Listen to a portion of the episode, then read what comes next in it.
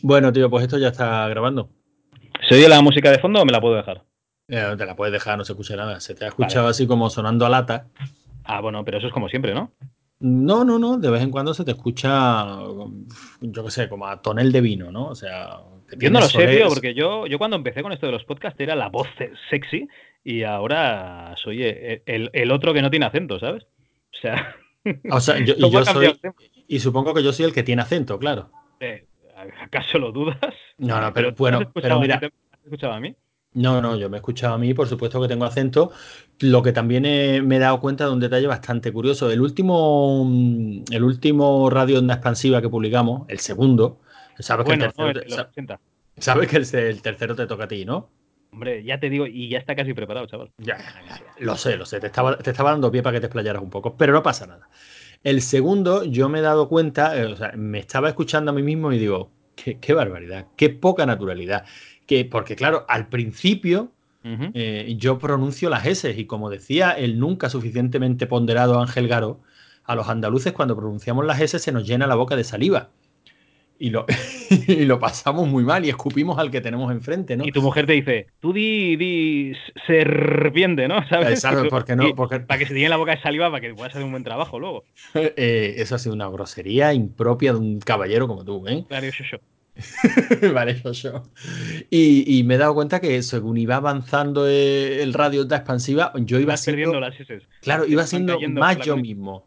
Entonces, nada, nada, yo he decidido que yo voy a hablar pues con mi acento tan característico, con mi rico acento andaluz, del cual hay que sentirse profundamente orgulloso yo te digo una cosa, o sea, yo si estuviese viviendo en México, por ejemplo, seguramente al cabo de un año me daría cuenta de que soy el único subnormal que habla sin acento y acabaría hablando con acento. Con lo cual, seguramente en Málaga me pasaría lo mismo. Si tú te fueras a México en cuestión de una semana, ya tenías el acento. Y tenía dos ah. pistolas en la nuca, digo, ¡eh, compadre, qué pasa! me pasa a mí que si hablo con un colega argentino a, los 10 minutos ya estoy diciéndole, ¡sí, qué hubo! Vamos, que no, que no. que se pega, que se pega. Eso es inevitable, eso se le llama, yo qué sé, empatía lingüística. Sí, es la empatía, sí, sí. De hecho, John Cortázar, alguna vez que ha venido a Zaragoza o lo que sea, eh, ese acento del norte también se te pega enseguida. O sea, es que es una cosa que, es que tú quieres hablar como, como ellos, yo qué sé, para estar en la misma frecuencia de onda, no sé, es, es, una cosa que se engancha mucho. No, no, te digo, los acentos todos se enganchan, es, es verdad que los hay más pegajosos que otros, pero todos se enganchan un montón. Bueno, te digo más, cuando yo escucho, que antes de darle al botón de grabar hemos estado hablando de ellas, cuando yo escucho mm, a, las de Somos una Cuni, el acento gallego, ¿no? Sí, y solo escuchándola a mí se me pega el acento gallego, que aparte es un acento que me encanta. Y yo fui a una boda y venía una pareja, además el tío era culturista, de allí de, Galicia, no me acuerdo de, dónde, y, iban el matrimonio y la hija, y estuvimos un fin de semana que estuvimos allí medio, viviendo en el mismo sitio, como quien dice, en la boda y tal. Y, la verdad es que se engancha un montón el acento gallego, tío. Sí, sí, sí, un montonazo, claro, porque porque, coño, es que invita. Bueno, te voy a contar una anécdota. La, Gaby la cuenta bastante mejor que yo, ¿no? Pero, mm, quiere venir el hijo de la gran puta. Claro, exacto, no, pero digo que la cuenta bastante mejor que, yo porque le tocó a él. O sea, en Gaby iba creo que se llamaba La Routada. No sé si te suena alguna LAN party de estas que. No. Antes de la. Antes de. a mí me suena la, de Bilbao, aquella que había, la Euskal Party o no sé qué. Pues, pues esta creo que se llamaba La Routada, creo, ¿eh? Si ya me corregirá alguien que, estuviera por allí, el mismo Gaby, no lo podría decir, pero bueno, creo que se llamaba La Routada y creo que era en A Coruña. Bueno, pues la primera vez que Gaby fue a la rutada, volvió diciendo, esa gente están hechas de otra pasta, tío. Están hechas de otra pasta. Esa gente, ¿quién, Gaby? Los gallegos. No te puedes pelear con un gallego, es imposible pelearte con un gallego. Pero Gaby, ¿qué me estás contando? Mira, mira, Anto, bajamos del avión, nos metemos en un taxi, el taxi arranca, nos va llevando para donde estaba el hotel y se nos cruza un tío en una furgoneta a 120 por hora que tenemos que pegar un frenazo, clavar la rueda. Mira, yo blanco como el papel detrás del coche pensando, ¿qué va a decir este hombre ahora? Porque eso pasa en Málaga. Ese tío baja la ventanilla, saca medio cuerpo por fuera de la ventanilla y lo que pueda soltar taxista por la boca es, chico, hijo de la gran puta, me cago en tus muertos más frescos, no reventar. De ahí para arriba, ¿no? Bueno, pues este hombre, después de pegar ese frenazo que pegó, se vuelve para nosotros y nos dice, esta buena señora ha debido pedirle prestado el coche a un marido y mira la faena que nos ha hecho. y Gaby lo que te va por la tangente, vamos. Y Gaby lo contaba diciendo, y ya está. Y el hombre volvió a meter primera, salió despacito. imposible pelearte con un gallego, Antonio, imposible. Ese sitio es maravilloso. Había hecho su faena, había hecho su faena, ¿no? Te había puesto en su sitio, pero eh, sin faltar. Nada, nada, nada. Y con una tranquilidad y con una calma. Yo tengo mucho. Es de los pocos sitios de España que todavía no conozco. ¿eh? Tengo muchísimas ganas de ir a Galicia. yo tampoco he ido, tío. he ido a Asturias, he ido al Pirineo. Abrimos un Patreon a ver si nos pagamos un viaje. para, para, cuando, para cuando hayamos reunido la pasta suficiente para ir a Galicia, Galicia ya es independiente también.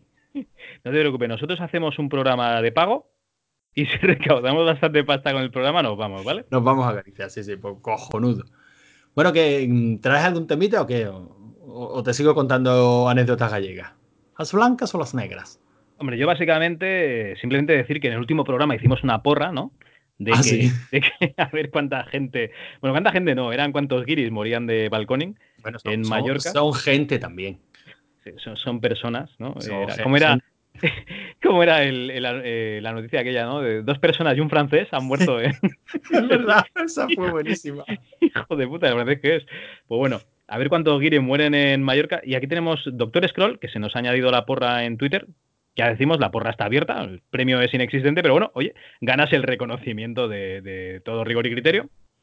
Y Doctor Scroll nos ha dicho que en Mallorca van a morir siete, de los cuales en Magaluf serán cinco, con lo cual el tío ha ido a asegurar el cabrón, porque a nosotros se nos fue un poco la pinza, ¿no? dijimos casi 30. nosotros, nosotros nos vinimos arriba, pero también es cierto que él dice, y eso no lo hemos dicho nosotros porque a nosotros no nos gusta que la gente muera por supuesto, nosotros simplemente seremos narradores de la realidad. efectivamente, pero, nosotros no somos felices porque la gente muera. bueno, depende de la gente, pero como norma general, o sea, como, como son regla, son franceses, depende. Como regla básica, nosotros, pues no, no queremos que la gente muera, ¿no? Pero simplemente tenemos, nos debemos a nuestro, a nuestro público y tenemos que, que ser conscientes de lo que estamos diciendo. Pero este señor decía que a él le gustaría que fueran más. pero que tiene que ser realista, que no cree que haya esa suerte. ¿En serio ha dicho eso? Sí, el, el tuit decía eso, dice, mm, desearía que fueran más, pero me parece, hay que, hay que apostar sobre seguro y van a ser siete en total, cinco en Magaluf. Yo creo que sí, ¿eh? que era así como, como lo decía. ¿Tienes el tuit delante o qué? que va, me lo he apuntado, bueno, ya sabes que tenemos el grupo este interno y me lo he apuntado ahí, pero no, no, no, lo pues, acabo de leer, pues. pues. pues. eso es lo que decía, o sea, que yo estoy muy a tope con él. Espérate, estoy buscando el tuit a ver qué nos decía este hombre. Escucha la rueda del ratón, ¿no? Sí, sí, no. Cuando yo oigo la rueda esa, el, molino de Conan.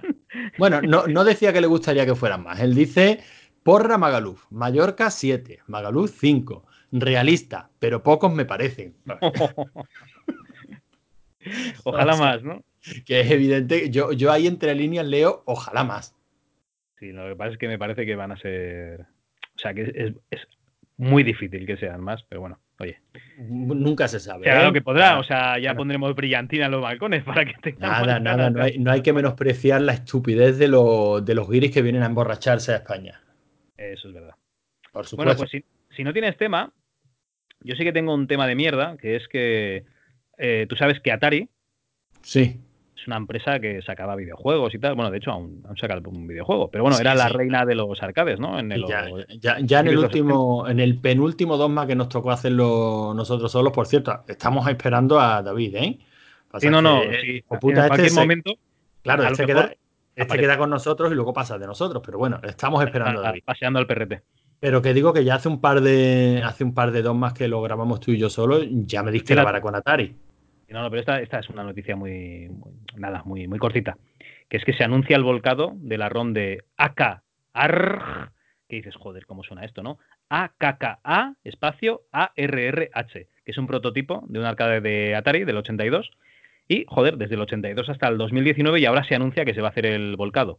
Era una máquina que se exponía, digamos, en un evento que es el California Extreme, que allí pues anuncia, o sea, anuncian, eh, exponen bastantes máquinas y tal, y ahora por fin pues todo el mundo podrá disfrutar en su casa de, esta máquina.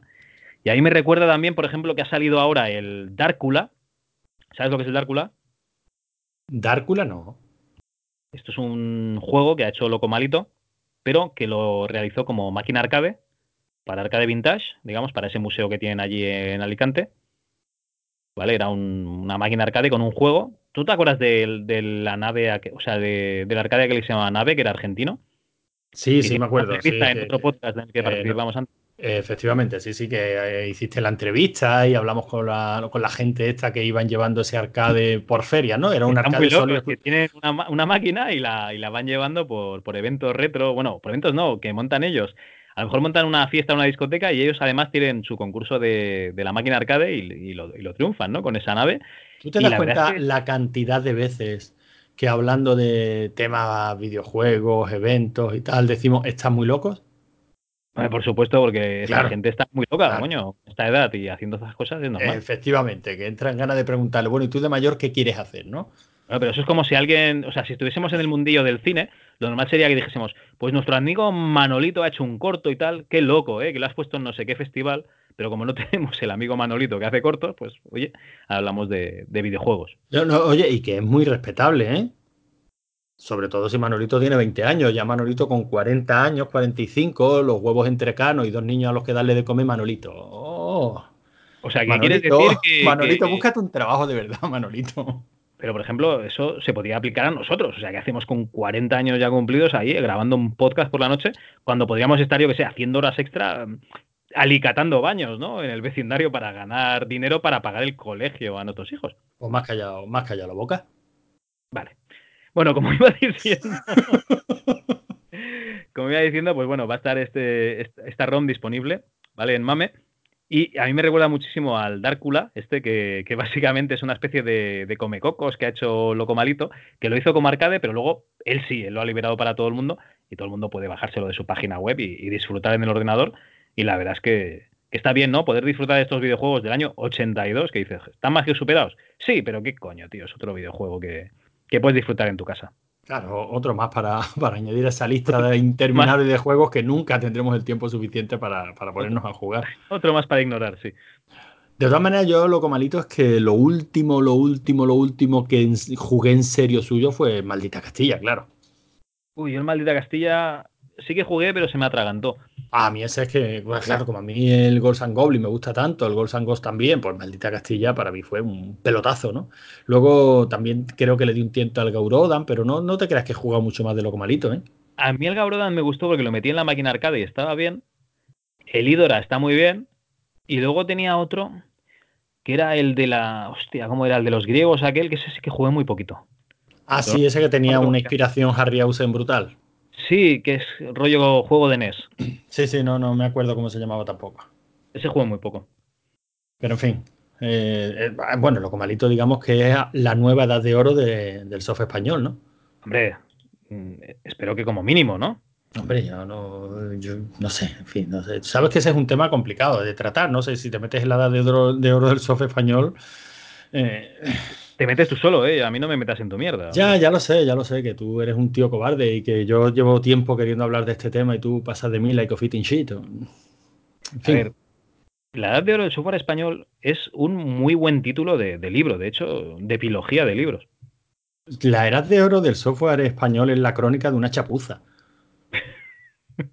Básicamente, un intento de, industria que, que, que no fraguó Mira que hemos tenido muchas veces la discusión en el canal interno. Te iba a decir de rigor y criterio, pero no, es de los, de los chalados del retro. Ahora se llaman taladradores del retro. Sí, estos cambian de nombre 10 veces al día. Es imposible saber cómo se llama el puto grupo. Pero básicamente aquí había una defensa de, que, de que, que, sí, que en todos los países han caído las empresas que se dedicaban a los videojuegos a partir de los 16 bits. Y es mentira. O sea, el único país en el que cayeron todas, todas, todas, todas fue, fue España y me dirán, no, que sacaron un juego para Amiga y otro para Game Boy Advance. Bueno, vale, sí, sacaron dos juegos. Enhorabuena. quedó un abrazo? Eh, claro, quedó como algo testimonial. O sea, fue en el único en el que desapareció. O sea, la industria del software, primero aquí mm, se implantó tarde. Es que no nos dieron facilidades porque había que pagar los royalties. Eh, claro, porque, hombre, hay que hacer datos, claro. Porque había que tener previsión, porque, vamos a ver, porque tú pones a un grupo de, a diferentes grupos de programación, chavales que montan sus empresas, a, gastar, a ganar pasta, con, empiezan a ganar pasta con 17, 18, 19 años, 20, ¿qué hacen? Pulírsela en fiesta. Eso es lo normal. todo correcto. Pero claro, si tú tienes una visión empresarial, pues sabes que mm, ese dinero lo vas a tener que reinvertir, que reinvertir sobre todo cuando, cuando sabes que tú has, mm, has empezado tarde. De hecho, una de las ah. pocas cosas que, que, funcionó durante la época de los 1632, llámalo como quieras, porque realmente era PC, era el PC Fútbol. Es que el resto se había ido a la mierda todo. Pues por eso digo que para mí la edad de oro del software español, de verdad que sí, que, es entrañable, que es, que es muy nuestra. Es como todo el tema de la, de la movida madrileña, ¿no? Sí, es, es, nuestro, es entrañable, es bonito, pero es la crónica de una chapuza, de un intento de generar una industria que salió mal. O sea, que salió mal, que no supo adaptarse a los tiempos, que desapareció y que en el mejor de los casos nos ha dejado un buen puñado de títulos que merece la pena recordar y en el peor de los casos que nos ha dejado unas portadas de Aspiri y de Juan Jiménez que, que dan gloria. Sí, sí, y luego cuatro desarrolladores de la época que son carne de firma de cassé en feria retro. No, pues ya está bien, tío. Cada uno se dar las lentejas como pueda. Mira el, Daniel Pesina, el de Mortal Kombat, tío, que todavía se disfraza de, de Scorpio, tío, y de Sub-Zero, joder. no, déjalo, no, pero sí. déjalo vivir, coño. Si yo no lo veo mal. Simplemente digo que es lo que es. O sea, que tampoco hay que encumbrarlo al momento. De, si hubiera una edad de oro del software español, pues a lo mejor sería ahora, ¿no? En, el que realmente sí se van viendo, bueno, por de pronto muchísimos españoles trabajando en empresas fuertes, aunque no estén asentadas aquí en, aquí en España. He leído varios artículos. He, leído varios artículos de que realmente ganan más dinero haciendo, yo sé, dedicándose a páginas web o a programación en consultoras que no con los videojuegos. Pero oye, que lo que nos mola a nosotros son los videojuegos, no saber que en una consultora están haciendo programas para, una empresa, vamos, que están programando una VAP 4 para SAP en no sé dónde. Eso nos importa como una puta mierda. O sea, realmente. Es bastante menos, bastante menos mediático. Tiene menos, bastante menos glamour para nosotros, ¿no? Para nosotros y para cualquiera. Pero bueno, trabajo es trabajo. Pero vamos, que al fin y al cabo es eso, que, mm, que creo que le damos demasiada importancia a las cosas en general la edad de oro del software español. Ala, venga, vamos a ponerle velitas a aquellos títulos, vamos a colocarlos en altares y vamos a rezarles cada noche. Por favor, Dynamic nuestro, que estás en el cielo, danos otro nuevo Army Move. que, que todo tiempo pasado fue mejor. Por ejemplo, el tema de los cómics. Aquí en España había unos dibujantes de puta madre a nivel internacional, el, boom del cómic adulto español, tal y cual, unos títulos, o sea, unos títulos, unos dibujantes espectaculares pero lo mismo, eh, se, acabaron esos dibujantes y ya no, ya no hubo más. Ahora lo, el que puede, pues como en los videojuegos, se gana las lentejas como puede, haciendo cuatro cómics en Francia, cuatro álbumes, o para Marvel y DC, y ya está. O sea, realmente no, no se edita nada. Eh, ¿Quieres decir que España, es, un país, es un país ya marchito que vive de glorias pasadas? Pues igual. No. No, no, no, no, no, pero vamos a ver, es que la analogía no. En el mundo del cómic, por ejemplo, hay, que, hay que entenderlo dentro de una, de una línea que ha sido descendente absolutamente en todos los países. Cada vez se venden menos cómics. esa, es la, esa es la realidad, en general. Vale, no, tienes razón. La industria del, la industria del videojuego está en alza y la del cómic. La industria del videojuego hoy por hoy es la que más factura a nivel mundial. Tienes razón, tienes razón es verdad que, hombre, hay un periodo de adaptación en el que si quitamos, vamos a ver, ¿quién, quién perduró? ¿Quién siguió para adelante? ¿Quién? Pues básicamente Dynamic, cambiando de nombre con todas sus historias, pero ¿por qué? Porque, porque los hermanos Ruiz tenían desde el minuto cero la idea de montar una empresa. Desde el minuto cero.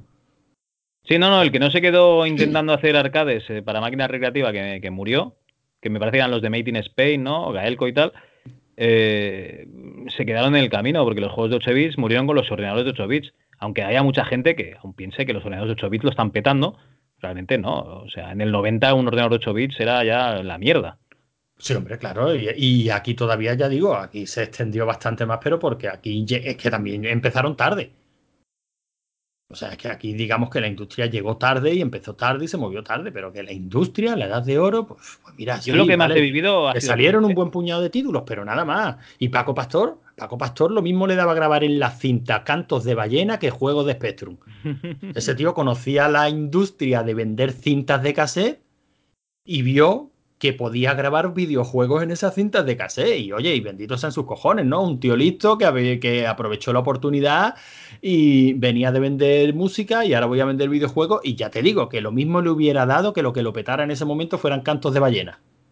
Él hubiera grabado en cintas de case cantos de ballena y hubiera montado su empresa para vender cantos de, gallina, de ballena enlatados. El tío tenía la producción, digamos, la distribución, pues a él le importaba una mierda una cosa que otra, eso está claro. Sí. Eh, está claro. Y si montó una, una empresa, fue, pues, o sea, y si montó una compañía de desarrollo de software, pues fue, por, digamos, un poquito, voy a ver si consigo tener todas las patas del banco, ¿no? No, no, que Pero, una oportunidad. Es como Alan Sugar cuando montó el ordenador, que hizo un estudio. Pues necesitamos un ordenador profesional para las empresas tal y cual, y por eso montó el ordenador con, con monitor, ¿no? Para que fuese un poco más profesional y con la impresora y tal y cual. Sí, sí, eso está claro. Y, y, y, que es una historia que se repite, o sea, que tampoco estamos diciendo que es que aquí lo hiciéramos mal porque marca España, ¿no? Ya hemos dicho que no. O sea, por ejemplo, tú has leído también la historia de, de Ocean, ¿no? El libro este, el libro no, no, este que cuenta. Lo tengo por ahí, pero no lo he leído. Pues yo lo estaba, lo, cuando empecé a leerlo me hizo muchísima gracia porque los dos fundadores lo mismo, venían de montar tiendas de ropa. No tenían ni puta idea de, de, programación. De hecho, compraban prácticamente cualquier programa que le vendían en una feria y ellos lo empaquetaban y lo vendían. O sea, les daba exactamente igual. Y fíjate lo que llegó a hacer Ocean, ¿no? Lo que pasa es que, claro, no es solo el comienzo, es que por el camino hay que ir tomando buenas decisiones y sobre todo ir sembrando pensando en un futuro, que yo creo que es lo que, lo que faltó aquí, visión de futuro. Oye, y si quieres, nos dejamos un poco de tristezas y hablando del mundo de los videojuegos, mi cuñado le enseñé la, la PSX Mini el fin de semana y me dijo, hostia, cómprame una. Y total, que me he ido al Media Market esta mañana y sabes y ya que, no no, hay. que no tienen en el Media Market. Claro, pero si ya lo hemos dicho. Total, que me ha tocado reservarla en Game y la tendré que ir a buscar esta semana pero que ya está, ¿eh? en Carrefour tampoco tienen, me parece, y en MediaMarket directamente no sale, en la página web de ellos no sale. Claro, pero si, si os hace una liquidación en toda regla y es que a 29, a 30 pavos es que es un... Ojo, que circulan unas fotos de Francia, que yo no sé si son reales o no, a 9,90. Eso ya me parece... No, no, no, ahí, ahí circulan, ¿eh? Otra cosa es que sean realidad o no, pero oye. Me, me parece raro, ¿no? 9,90. Oye, que ojalá yo me pillaba tres o cuatro. Ponía una en cada habitación de la casa, vamos. Aunque se va a meterle el código, ¿no? Claro, si es que, bueno, el código no creo que, que rule ahí, ¿no? Ay, yo qué sé, tío. Total. Ni querer, es, querer, es, poder. Bueno, a lo mejor no debe ser muy difícil, porque eso tiene que tener una RM, igual que la Raspberry Pi, a lo mejor no más potente. O sea, seguramente menos potente, pero que, que a lo mejor hay un código que. y si no lo hay, lo habrá. Lo que pasa es que Cody sin conexión a internet tiene muy poquito sentido. Sí, no, me se lo decían coña, hombre. Ah, bueno. es que no, no, te pillo, claro. No nos conocemos, Javi. Oh, no, tenemos nada, muy poca historia en común. Bueno, en fin, ¿tienes pues... alguna, algún temita más? ¿Algo sobre lo que rajar más te refieres? Hombre, por supuesto, porque yo la única cosa que he hecho en Twitter hoy es poner una foto y equivocarme en un fast friend. ¿Tú sabes lo que es un fast friend? Sí, hombre, estas palabras que parece que significan una cosa porque son muy parecidas a otras palabras en, en español, ¿no? Sí, sí, correcto. O sea, tú dices una palabra que se parece muchísimo en castellano en inglés y resulta que la has cagado, pero, pero que te cagas. ¿Vale? Por ejemplo, yo que sé, eh, yo que sé, deception, dirías, esto se parece a decepción, ¿no? Uh -huh. pues no, es, es, engaño, por eso están los Decepticons, ¿no? Que son los que la gente que engaña. O embarraset, que dirías, esto es embarazado, ¿no? O por lo menos. Y no o, embarra o embarrado. O embarrado, y no, es avergonzado. Pues yo he puesto una foto de un, un ¿cómo se llama esto? Oh, esto que te metes por el culo, una lavativa. Joder, ¿cómo se llama? Tiene otro pues, nombre. Pues una lavativa. Sí, no, no, no, pero tiene otro nombre. Total y por, que. Y por, no, pero ya por, por, situarme un poquito en contexto, Javi. ¿Por qué has puesto una foto de una lavativa en Twitter? Porque me hacía gracia, era una lavativa del año 1800 y pico. Yo es que cuando me aburro, que esta mañana me ha aburrido un poco, busco imágenes de propaganda del 1800 y pico hasta el 1900 y pues ves las fotos de esas de heroína en pastillas para los niños, ¿sabes? Las típicas mierdas que se vendían el siglo pasado. Y, bueno, a mí me encanta toda esa mierda. Total, que había una lavativa que ponía que curaba el constipado, pero claro, el constipado no era constipado, era constipated. Que claro, es el, el estreñimiento. El estreñimiento. Y ha venido un señor en Twitter a corregirme y, y, y la corrección, no, no, mi tweet, la corrección es lo que más visitas y me gustas ha tenido. Bueno, pero, Oye, es que, pero, es que, a la gente eso le encanta. Ya te digo, cuando te meten un zasca dicen, mira el tono. Claro, claro eso, ya, da, ya, ya, nada más que el concepto zasca, a mí me da un asco. O sea, parece que estemos todos como llenas deseando que alguien le metan un corte. O sea, eh, o sea es que no maduramos. O sea, es, que, es que es patio de colegio. Y al corte que le ha dado. Ah, es que Twitter se ha convertido en eso. el corte, el corte que le ha dado. Ah, mira la cara que se le ha quedado. Ah, te ha quedado con la cara torcida, cuñado. Pero por favor, por favor, que cualquier corrección en Twitter eh, acumula millones de personas diciendo, claro, claro, claro. Por favor. Qué tonto, qué tonto. ¿eh? Iros a la mierda. Por cierto, me pusiste una noticia que me encantó, ¿eh? No sé, a ver, ¿cuál era? Eh, mira, el sacerdote que curaba la, la homosexualidad se casa con un hombre. Por lo que sea, ¿no? Oye, que al final el, que estaba enfermo era yo, ¿no? No, no, no, no, hombre, supongo que, claro, eh, ¿sabes cuál es el problema de estas cosas? Que nadie, lee, nadie lee la noticia.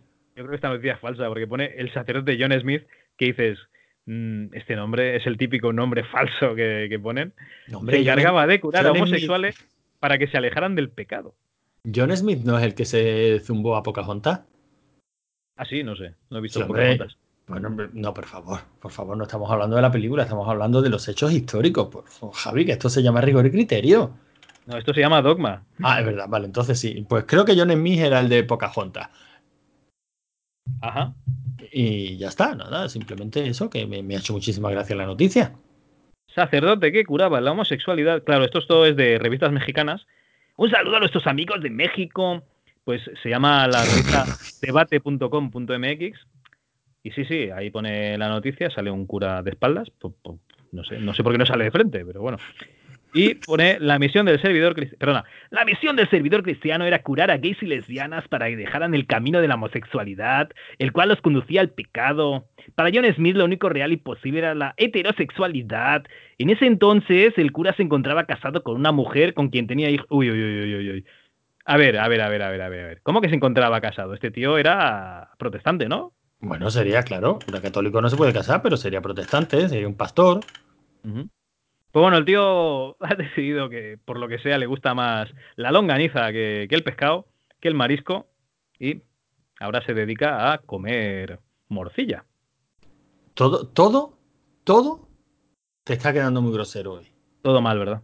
Todo mal. Las cosas se pueden decir con un poquito más de educación. ¿Cómo lo dirías?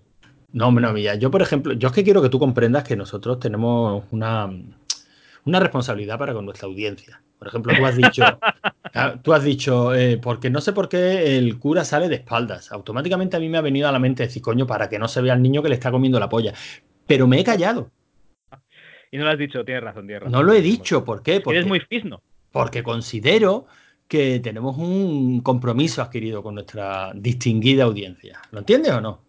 Mira, para nuestra distinguida audiencia, volviendo al tema de los videojuegos un poquito, me ha encantado también esta, este, este, señor que ha puesto un tal arroba V4Cala, que es Bacala, pone los que tienen las ediciones de Zelda a más de 140 euros en eBay y o Wallapop se merecen lo peor, gentuza. Esto me recuerda cuando hablábamos de la, de la Super NES Mini y la NES Mini. Y de la especulación. Y, la especulación. ¿Te acuerdas lo que yo dije en la época? Pero es que me encanta porque hay un tío, el típico tío con, el, superhéroe sin capa. Eh, no, me digas nada, no me digas nada, a ver si lo adivino. A que él ha comprado tres o cuatro para revendérsela al que la quiera a su, a su precio justo. Sí, es el típico retrasado que dice: he, hecho dos reservas, he hecho dos reservas porque soy subnormal, por eso todo reservas. Pero oye, ojo, que si tú la quieres al precio de origen, yo te la vendo porque no, no tengo ningún problema, que para eso las he hecho. Pero a ver, subnormal. Subnormal. Si no hubieras hecho dos reservas, a lo mejor esto hubiera podido reservar la suya. Coma, imbécil. Ay. Ah, no, ese era sobre eh, el coleccionista de Cyberpunk 2077. Ay. Otra vez, no, problemas del primer mundo que se le llama esto. Sí, sí, si, tú, si no yo sigo, pensando lo mismo. Yo, de toda, de toda esta panda de subnormales que van de, eso, de, héroes sin capa que van salvando al mundo, luchando contra la especulación, en los malditos especuladores del mundo del videojuego. Vosotros no sabéis que vivís en un sistema capitalista como gilipollas. Que no estamos hablando, vamos a ver, si este tío en vez de una edición de Zelda más de 140 euros, lo que tiene a más de 140 euros es un vial de insulina, pues digo, este tío es un hijo de puta. Si lo que hace. necesita para vivir. Claro, si es lo que necesitas, yo qué sé, si lo que hace es aprovecharse, comprar todo el, la, plan, todo el, la producción de trigo de un año y se dedica a vender la barra de pan a 500 euros, digo, este tío es un hijo de puta, un mamón, una mala persona. Ahora, que lo que está haciendo es aprovechándose del deseo infantiloide y estúpido de un friki de comprarse un muñequito de 200 euros, vete a la mierda, hombre. Lo primero, cu cuando están a eBay, no son bienes de primera necesidad. Claro que no. Aprende a vivir sin tu muñequito. Al final me sale la vena, me sale la vena del, del abuelo. Es decir, una guerra es lo que os hace falta a vosotros. Oye, y hablando de toda esta mierda, ¿te has dado cuenta de que ahora venden condones en AliExpress? ¿Qué dices? Te tienen que enviar el paquete de condones desde China. Que, que, que, se ha podido, se ha, que los que dar... en la farmacia no vienen de China. Sí, tío, pero es que me veo ese paquete de condones ahí solo en un contenedor con un montón de mierdas ahí al sol, dándole todo el calor, tío. Luego en el, en el paquete de Segur, ahí, bueno, Segur, por decir algo, en el paquete de la, de la empresa que sea, tío, si, si tienen que llegar los condones, macho, que, que, debe ser aquello, vamos, que tiene que tener más agujeros que, que si fuesen de ganchillo. Sí, sí, pero yo te aseguro a ti que el proceso, o sea, que el viaje que hace el que compras en la farmacia hasta el momento en el que tú vas a la farmacia, Uh -huh. ha sido el mismo. Ha venido en ese contenedor dándole el sol, ha venido en esa furgoneta. Es que no, no uso, tío, no, entonces no. Ah, claro, porque tú eres como, te llamas el sacarino, ¿no? Endulzas pero no engorda. pues eso debe de ser. En fin. Pues sí, sí, este tema de la especulación ya lo hemos tratado. No en este podcast, en otro. Eh, pero hemos, hemos, tratado bastante eh, y el tema de la especulación y yo siempre digo lo mismo, de verdad, por favor, por favor, no le demos, no le demos a las cosas la importancia que no tienen. O sea, que, que, que vivimos ya en el mundo de, de, lo digital, que el que quiera jugar un videojuego va a poder acceder a él desde el día uno que salga a la venta. Que, que, que, estáis sufriendo mucho porque no vais a poder comprar el paquetito, separaros de las cosas físicas, de verdad. hacer un maricondo en vuestra vida. Tirarlo todo y quedaros con lo que de verdad solo os dé felicidad. Y todo este tipo de cosas no os dan felicidad, os dan preocupaciones. Que no se me rompa la figurita, que no me la tire el niño, que no se me llene de polvo, que no se, que no se oxiden los contactos y luego no funcione, que me tengo que acordar de encender mis maquinitas antiguas por lo menos un par de veces al año porque si no se le explotan los condensadores. Venga, hombre, de verdad, ¿necesitáis ese sufrimiento en vuestra vida? Pues la verdad que sí. Idos por ahí, tomaros un par de cañas y relajaos, que vivís en un país fabuloso en el que todavía podéis hacer eso. En el que todavía podéis salir a una terracita y tomaros un par de cañas que os van a costar un euro, un euro y medio. Hostia, eso era en Málaga, colega. Ah, claro, por supuesto. Ah, vale, vale. No, no. Ese sí es un tema interesante, el precio de las cañas. Yo creo que tenemos que hacer una encuesta, ¿no? A ver cuándo valen las cañas. Yo me he tomado una esta tarde en un bar que valía unos 60 y luego hemos ido a otro y como ha pagado el compi, pero yo creo que le han metido un buen palo. Sí, pues unos 60 una caña, pero con tapa o sin tapa. Sí, aquí en Barcelona la tapa no existe. La pero tapa bueno, va aparte. No, no me, me, me, me, cuadra, me cuadra con la idea estereotipada y por supuesto total y absolutamente injusta que yo tengo del pueblo catalán. Bueno, yo no sé si es el pueblo catalán en general o los bares en particular, pero aquí no ponen caña en la puta vida, vamos. Además, los bares están gestionados por, por, por hijos del sol naciente, ¿no? pues no hemos ido a ningún bar con chinos, pero en los bares chinos ya te digo yo que tampoco ponen caña. Tampoco ponen tapa, ¿no? No, no, pues. Entonces... Tengo, tengo un compañero que, que el otro día dijo que él a partir de ahora iba a hablar solo en catalán a, a, todo el mundo en general, ¿vale? Y yo digo, pues, pues molve, ¿vale? Total, que vamos al bar del chino de al lado del colegio. Pero y a comer. ¿vale? Yo, no, yo no, quiero, no quiero abundar en ese tema, pero espera, espera, esa, espera. esa, decisión es que necesito conocer cuáles son. Pues por lo que sea, tío, que me da igual. Total, que le pida al chino una manida. Una manida es una ensalada en catalán, ¿vale? Ajá. Una manida. El chino lo ves ahí mirando la pizarra con los platos y volviéndose loco. Amanida, amanida, amanida. Y el tío amanida, amanida, amanida. Y nosotros mirándolo, llevaba ya medio minuto. Y al final dice el tío, sí, sí, una ensalada, ponme una ensalada. Pues le ha durado poco. Sí, pero claro, es que yo entiendo la decisión de él de hablarle solo en catalán a gente que, eh, por lo que sea, conoce el catalán, ¿vale? Pero, eh, yo qué sé, hablan castellano. Me parece fantástico porque todo el mundo se entiende. Es como yo, si hablo en castellano con un inglés, el inglés me habla en inglés a mí yo entiendo su inglés y él entiende mi castellano. Fantástico. Pero es que el chino no tenía ni puta idea. Y el chino no tiene la culpa de ningún conflicto lingüístico que haya en ninguna zona, porque no, no, no aprende ni el castellano ni el catalán. Total, que el tío ahí estaba volviéndose loco buscando la manida y no la encontraba. Y al final, pues, este señor se ha retractado y ha hablado en castellano. Bueno, yo también te tengo que decir que a mí el, el, el, mero concepto de conflicto lingüístico me parece una soberana gilipollez. Porque para mí la lengua, la que sea, el idioma. Tú estás, destrozando, sea... estás destrozando el castellano desde que naciste. No claro, no, no, para mí. Problema, ¿no? para, Eres un outsider. Por supuesto, para mí cualquier idioma solo tiene un objetivo: destrozarlo. No, comunicarse.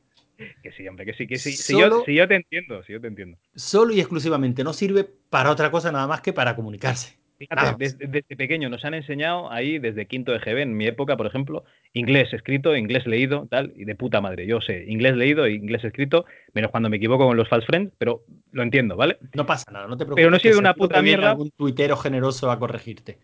Pero, hombre, que ya te digo, tío, menos mal de ellos. Pues bueno, total, que no, no sirve de una puta mierda porque luego te viene un, un guiri y vas a hablar con él y no te enteras de la película. O te pones una serie en Netflix y no te enteras de, de, de, de, qué va. Bueno, algunas sí, otras no. Pero, o sea, te das cuenta de que, de que ese sistema no, no, funciona. O sea, lo que necesitamos es comunicarnos entre nosotros, no, no, no leer tanto. No, pero tú sabes, bueno, eso sí, eso sí lo aprendí yo. Bueno, yo una de las suertes que, que tengo, sabes que yo desde que desde que estoy trabajando en el, en el museo tenemos mucha facilidad para, para dar cursos. Ajá. ¿no? O sea, el, el, la fundación se toma muy en serio la formación de, de sus empleados. Entonces, tenemos mucha facilidad para dar, para dar cursos. Y yo todos los años me he apuntado a cursos de, de inglés. Y yo llevo estudiando como buen español inglés toda mi puta vida. Y es que me apunté cuando trabajaba en una cooperativa de, de, secretario, le llaman allí, de administrativo, me apunté a cursos de inglés, pero eran una puta mierda. No, no, pues yo he tenido, he tenido suerte porque, claro, eh, son cursos muy reducidos. De hecho, en un par de ellos, pues iba yo solo. Pero no serían estos de la Fundación Tripartita online y tal. Sí, sí, no, bueno, no, pero no eran online. Tienen una ah, parte vale. online, digamos que es un peaje que tienes que pagar. Bueno, a mí la parte online no me venía mal porque te sirve para refrescar, eh, refrescar gramática y tal. Y, y, aparte yo la parte online, ya que la tenía que hacer, pedía que fuera muy específica. O sea, que no fuera gramática básica, sino que fuera, pues, yo qué sé, orientada a empresa, ¿no? Pues como eh, escribir cartas, memorándum, algo, algo mucho, más, mucho más concreto, ¿no? Para lo, que, para lo que yo necesito en el día a día. Pero a mí lo que me interesaba era la parte hablada. Ajá. Entonces, claro, tener la suerte de un par de veces en semana tener un profesor que solo va a hablar contigo una hora y media, un par de horas, pues a mí eso, eh, en, eso, en estos tres años, he avanzado, he avanzado en inglés muchísimo más que en toda mi vida estudiando inglés, claro. Claro, la primera profesora que tuvo, lo primero que me dijo es, olvídate del castellano a la hora de, del cine cine, series en inglés y quita los subtítulos. Digo, no me jodas, sí, sí, quita los subtítulos. Y si los pones, ponlos en inglés. Pero ni se te ocurra poner subtítulos en castellano porque tu cerebro desconecta de lo que está escuchando y no escuchas. De hecho, al revés. O sea, con subtítulos en inglés también desconectas. Estás leyendo. O, sí, es, vamos, pero eso es una cosa nuestra de, de, hombres, porque yo creo que las mujeres pueden hacer las dos cosas a la vez. En cambio, los hombres no somos capaces de, de leer subtítulos y escuchar en inglés y entender las dos cosas. Las mujeres no. sí, ¿eh? Pero estoy, caso... estoy, estoy, plenamente convencido. No, no, no y, no, y no te quito la razón. Pero el caso es que, como yo soy hombre, pues tengo, esa, tengo esas limitaciones. Tengo y, esa necesidad. Y el caso es que así lo hice y yo he avanzado muchísimo. Yo ya el, el inglés lo entiendo perfectamente. Pero sí me he dado cuenta de que el principal problema que tiene el buen español cuando está hablando en inglés es la vergüenza, no el conocimiento. Sí, el poner el acento ese estrambótico raro que tienen los ingleses, sí. Es que te da vergüenza, o sea, es que tú quieres que mm, sonar, o sea, tú no quieres hacerte entender, tú no, tú quieres que el que esté enfrente tuya ¿Sabes no la se verdad? De, no se dé cuenta que aprender inglés de, de negros, de tener esa, esa, ese pedazo de voz de negro que entonces sí que te, te, sentirías identificado, porque claro, lo más varonil que hay en, en castellano es tener una voz profunda, yo que sé, como un quequé, un Constantino Romero. Entonces, una voz de negro ahí que te llena, que tiene, llena tus cuerdas vocales, tu boca, entonces sí. Pero una voz de esta de, de, de irlandés, tío, por ejemplo, si es, que, si es que da puta vergüenza, tío. Si es que tienen una voz de pito que te cagas. Sí, sí, la verdad es que son bastante lamentables. Pero el caso es, ya te digo, que lo que nos coarta a nosotros a la hora de, de hablar inglés es la vergüenza. Me da vergüenza que se den cuenta de que no hablo bien inglés. Vamos a ver Si en el que eso me lo dijo una de, la, una de mis profesoras, dice, si en el 99% de los casos tú vas a hablar inglés mejor que ellos hablan español. Eso por supuesto. Así que no te dé vergüenza ninguna. Bueno, pues este fin de semana pasado, en, la, en el pueblo de mi mujer, un pueblo de aquí de Málaga, Canillas de, de Aceituno, creo que te hablé de él, un pueblecito muy pequeño, hay una comunidad eh, extranjera enorme. O sea, enorme. Si el pueblo tiene ahora mismo un padrón de 1.400 habitantes, 1.300, 1.400, hay 450 empadronados entre ingleses, daneses y holandeses. Ajá. Y algún que otro alemán. Bueno, pues ellos tienen su propia, su comunidad, ¿no? Y, y organizan sus eventos, pues, para su comunidad. Y yo mmm, me he apuntado a esa, a la lista de correos que tienen y tal, pues para ver los eventos que, que, organizan. Y uno de los eventos que organizaron este fin de semana pasado, pues es un, un, concierto de piano. Ellos organizan un concierto de piano a la luz de las estrellas, lo llaman, ¿no? Un, pianista bastante bueno, el tío se llama Panos Karan, que tiene un proyecto también muy chulo, que es de llevar la música a todas partes del mundo. Y entonces, si lo buscas por YouTube, Panos Karan, tiene un montón de, de vídeos en el que el tío está tocando su piano. Eh, pues yo qué sé, en el Amazonas, en Perú, en zonas deprimidas y tal. Este tipo de proyectos que hay de gente bien intencionada que dice vamos a cambiar el mundo a través de la música, ¿no? Va al Amazonas con su piano a tocarlo. Sí, sí, sí, sí. Y le tiran flechas. eso, sería, sería maravilloso. Sería genial, pero no es el caso. Saetas envenenadas. El caso es que, claro, yo le dije, le dije, a mi mujer, pues nos vamos de cena con esta gente. Y dice, pero vamos a ver, allí hay españoles. Y digo, a priori no, nosotros. Y oye, y, te, y, me entendí perfectamente, Javi. Perfectamente. Y yo feliz. Claro. ¿Qué tal? Bueno, mi mujer me, me decía, ¿qué acaba de decir el guiri este? Estoy muriendo de asco. no, no, no, que va. La verdad es que lo pasamos, lo pasamos francamente bien. Y te das cuenta de que una vez que pierdes la vergüenza de hablar en inglés, dices, mira, que me da igual, que lo que quiero es hacerme entender. Por eso te digo que yo no entiendo de conflictos lingüísticos. De hecho, cuando te juntas, mira, yo he ido a alguna, alguna feria de. Tú también, por tu trabajo, a alguna feria de estas de, de muestras. Hay, hay, una feria en París que se llama Museum of Jet que básicamente son tiendas que venden para museos. El batiburrillo lingüístico que te puedes encontrar allí es brutal, claro. Las ferias en París, va mucha gente, todo el mundo, el básico que dominan es el, el inglés, eh, francés, porque las ferias en París y muchas de las empresas están afincadas allí, alemanes. El caso es que cuando te vas moviendo por los diferentes stands, y eso todo el que haya hecho ferias que tengan un componente internacional se da cuenta, se da cuenta que la gente no habla en español o en inglés o en alemán o en holandés o en francés. Habla la en lo que pueden habla para en lo que pueden, en lo que le viene bien para comunicarse. Correcto. De hecho, allí, por ejemplo, en esa feria, yo me enteraba de la mitad de la conversación, que, por ejemplo, yo iba con mi jefa y mi jefa habla mmm, inglés perfectamente y francés muy bien. Claro, y La habla. jefa domina el francés, ¿no? Sí. Eso ha sido. Ha vuelto a ser una grosería impropia de tu carácter. Perdona, estaba confirmando una, una frase un, que. dato, un dato lingüístico, Dato, sí. Correcto. Pues. Y, y ella hablaba. Eh, nosotros decimos Spanglish, pues ¿cómo sería France English? Uy, una. No sé. Mezclando, de hecho, mezclando inglés y francés en la misma frase, porque al final acabas utilizando la palabra.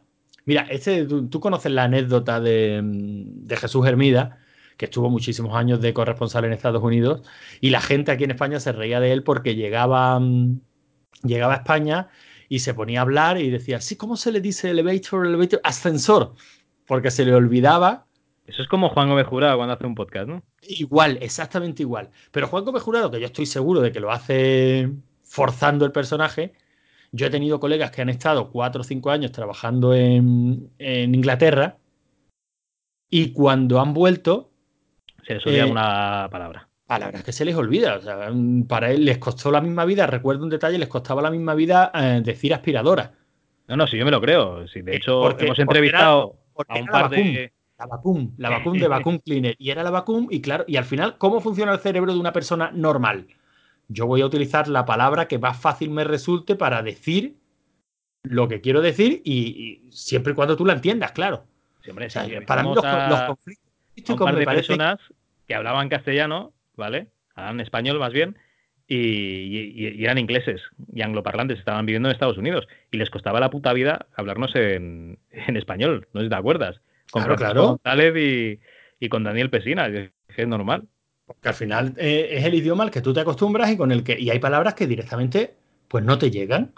O sea, no te llegan. Y cuando tú convives con dos idiomas habitualmente, pues al final, ¿cuál, cuál utilizas? El que te resulta más cómodo. O sea, la palabra que por sonoridad, porque sea más corta, porque sea más fácil de pronunciar, porque en tu cabeza eh, la conexión neuronal hace que y, esa palabra para ti representa mejor el objeto que quieres mencionar que cualquier otra. Así es como funcionan las personas normales. las personas normales. Las personas que están mal son las que tratan de forzar la lengua. No tienes que hablar así. Y no me estoy refiriendo solo y exclusivamente a que un tío decida por sus motivos, que son muy respetables, yo voy a hablar solo y exclusivamente en este idioma porque sé que tú me vas a entender en este idioma. En este caso que me decías catalán, ¿no? Coño, si estoy hablando con otros catalanes que sé que me van a entender perfectamente y yo decido por X razones que voy a hablar en catalán, oye, eso es perfectamente respetable. Pero me refiero a que últimamente tenemos mucha tendencia a forzar la lengua por motivos que no son meramente lingüísticos y comunicativos. Hablamos Yo cuando iba a estas ferias... Hablemos del lenguaje inclusivo, hablemos de 50.000 historias.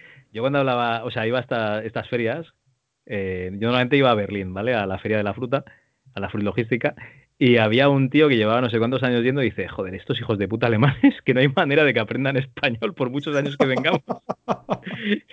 y al final era, sí, sí, sigue vendiendo con todos, yo hablo español muy lento y muy alto y al final nos entendemos.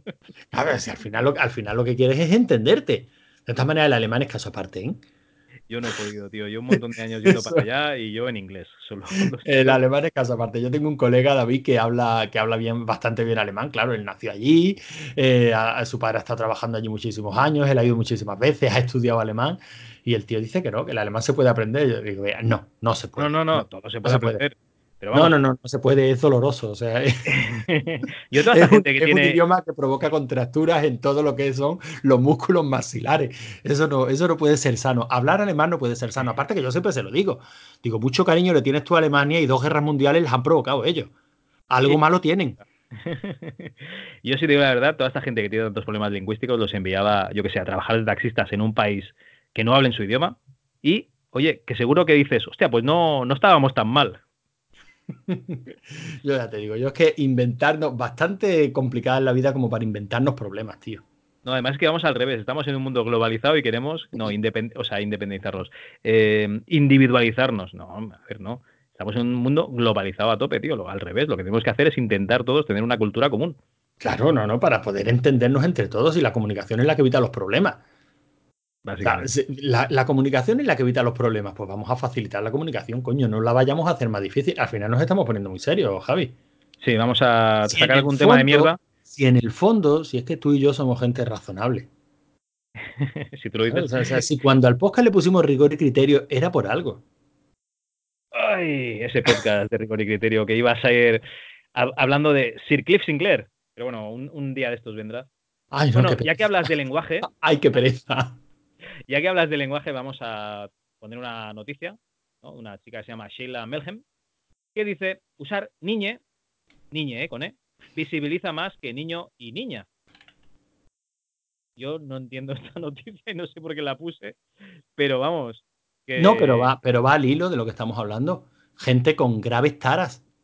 Eso sí. Es la que siempre hablamos de gente con graves taras. Claro, gente con graves taras, gente que, que se deben de aburrir muchísimo el día a día de esta gente tiene que ser horrible. Tiene que ser terrorífico, o sea, se tienen que aburrir muchísimo. Estos también los podemos hacer de taxistas en algún país, ¿no? Hombre, de, verdad. Niñe visibiliza más que niña y niño. Vamos a ver, que, que, que, que no, que no, o sea, que no. Primero a mí es que la E me da mucho por culo no la entiendo, me resulta antinatural, no me... escúchame. Hombre, antinatural es la X.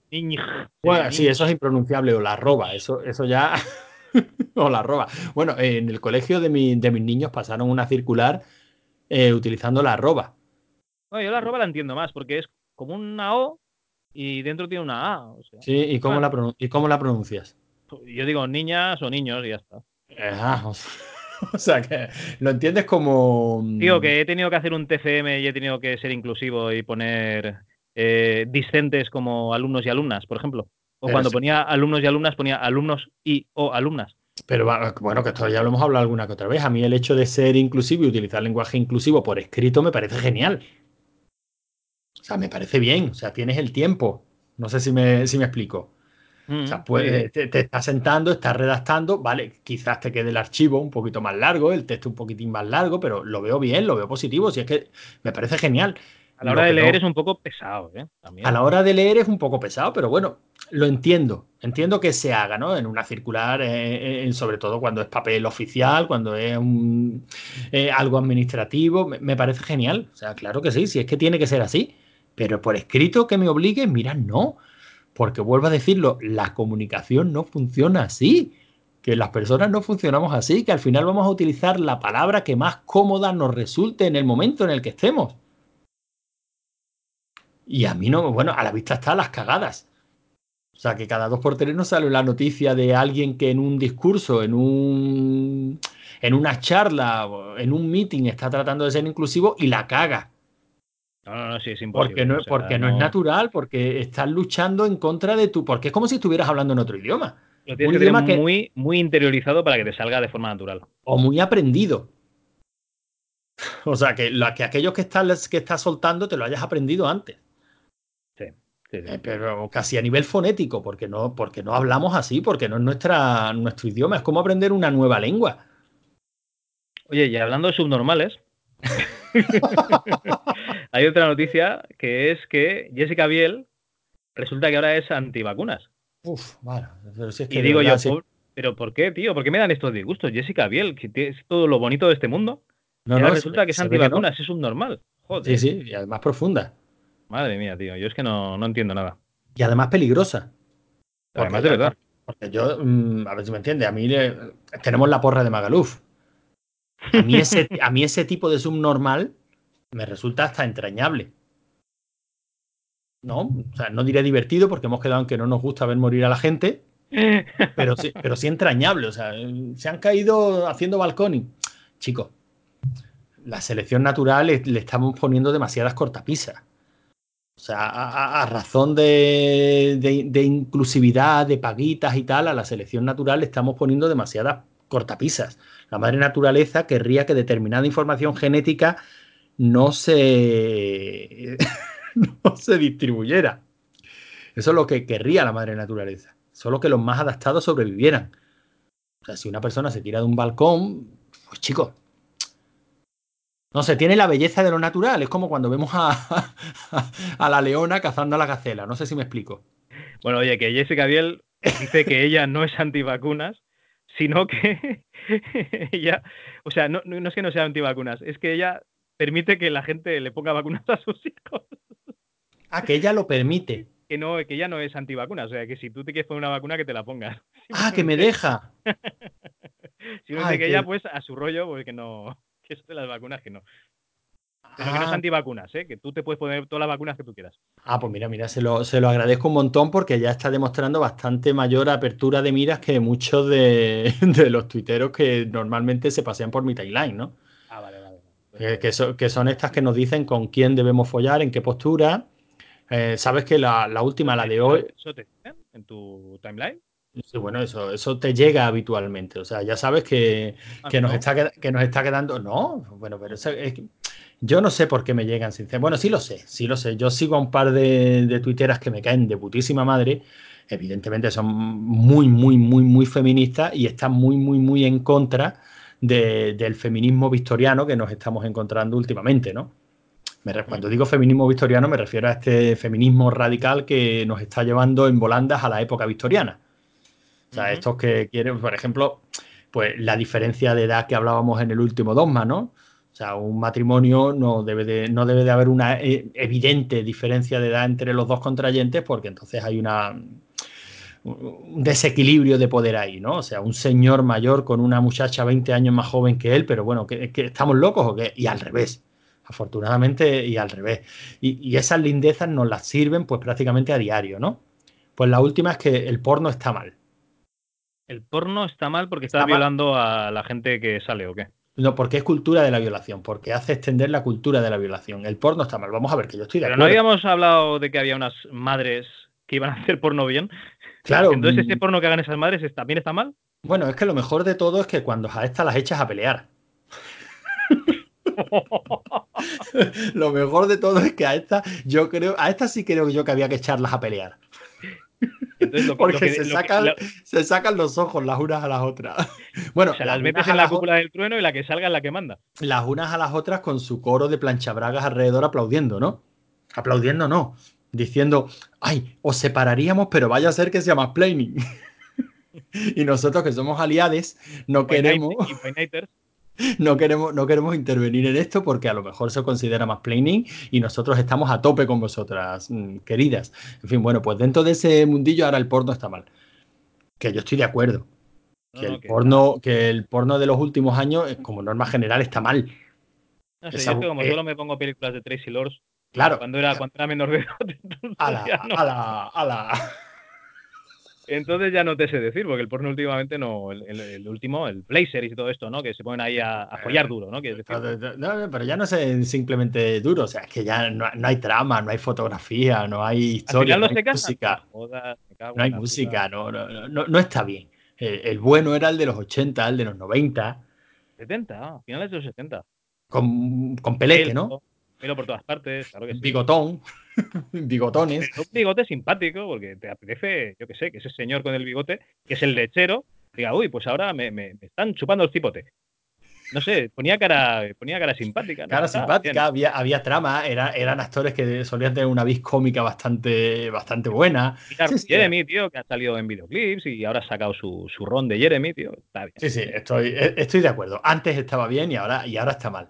Pero mal así en general, o sea, hay que prohibirlo porque fomenta la cultura de la violación, pero pues, de verdad. Mira, yo, yo es que eso de prohibir ya lo he vivido en tantas cosas eso de prohibir yo lo, veo como una cosa pues, muy eh, demasiado autoritaria, ¿no? A lo mejor esa gente sí que necesitaría una guerra civil o, una guerra mundial para darse cuenta de que, de que se tienen que preocupar de, cosas de verdad y no, de las eh, tonterías que opinan. Exacto, exacto. Si es, que, si es que al final vamos a eso, si es que este va a tener que ser el título de este dogma, nos está haciendo falta una guerra.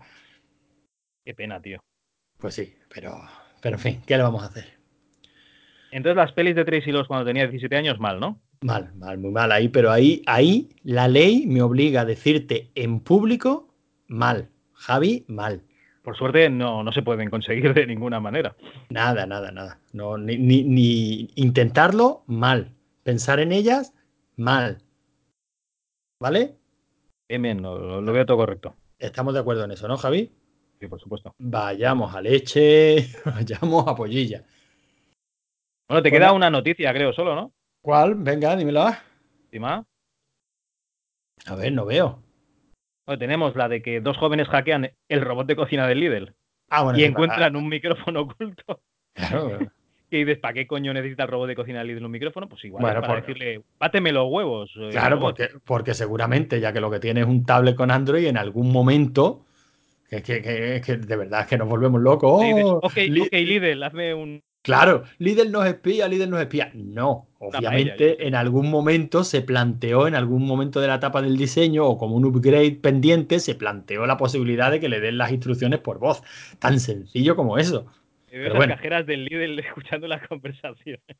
Pero bueno, pero, pero, pero claro. En tu casa, qué interesante, ¿eh? escuchar las conversaciones en tu cocina. Pero mola mucho, mola mucho más pensar que, no, que nos espían. Es más, Javi, si nosotros quisiéramos que petarlo en descargas, deberíamos decir que nos espían. Clickbait de cojones sería.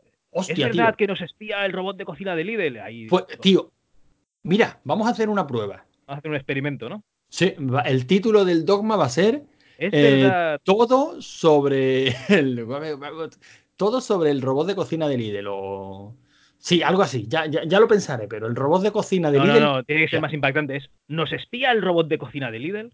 Exacto. Ese va a ser el, el título del próximo. Pero a ver, subnormal, en tu cocina. ¿Qué pasa interesante en tu cocina? A ver. Pero perdona, ¿Que bates huevos? ¿Haces una tortilla? Perdona, habla por ti. bueno, habla el señor. ¿Qué pasa en tu cocina? ¿Que juegas al, al Metal Slug en el CRT de la cocina? Esta la mierda. ¿Qué pasa en tu cocina? Interesante. Bueno, lo más interesante que pasa últimamente es que hago arroz con leche con la Thermomix. Porque en mi casa hay Thermomix, no robo de cocina del líder. Mi casa, como un señor, Thermomix. Ahí, cinco años pagando Thermomix a 21 euros el mes. Aún me quedan tres letras. que yo espero por Dios que no se rompa antes de que termine de pagarla. Pero como un señor, no el robot de cocina del líder que me espía, no, mi Thermomix. Ten cuidado que a Ronson María en Twitter le petó la Thermomix y la mujer casi se quemó entera, ¿eh? ¿Sí? Ya, ya ves, tío, le tuvo un accidente en la hostia. ¿Con una Thermomix? Yo diría que sí que era una Thermomix. Tenemos título para el dogma. No, no, tenemos dos títulos para el dogma. Yo, de hecho, lo publicarían dos veces.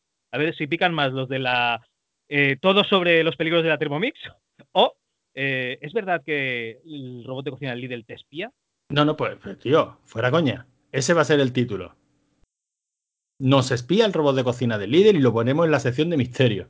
Vale, eh, sí, sí, no, el misterio es porque esa gente, ya hemos dicho antes, en, a micrófono oculto que tiene mucha tragadera, porque madre mía, la de mierda de programas que se escucha, ¿eh? Ah, no, claro. O- o sea, o- pero o vamos a ver. nosotros tenemos el listón muy alto, no lo sé. Que no, que no, que no, que no, que está clarísimo. Que si se creen cualquier mierda, pues por supuesto que descargan cualquier mierda de ¿Es programa. verdad que la chica de la curva de Beceite está todavía activa? ¿eh? ¿O se ha pasado a Valderrobres?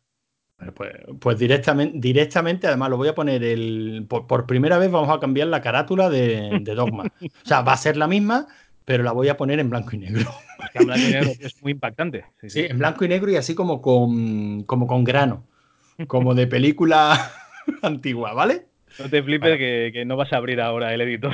No, no, ya lo, lo publicaré mañana por la tarde. El último Dogma está publicado de hace dos días, coño, si es que.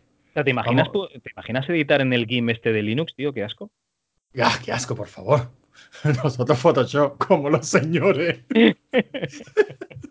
El Linux para los pijos de estos, para los rojos estos de izquierda que no. Eh, eh, a David, un saludo.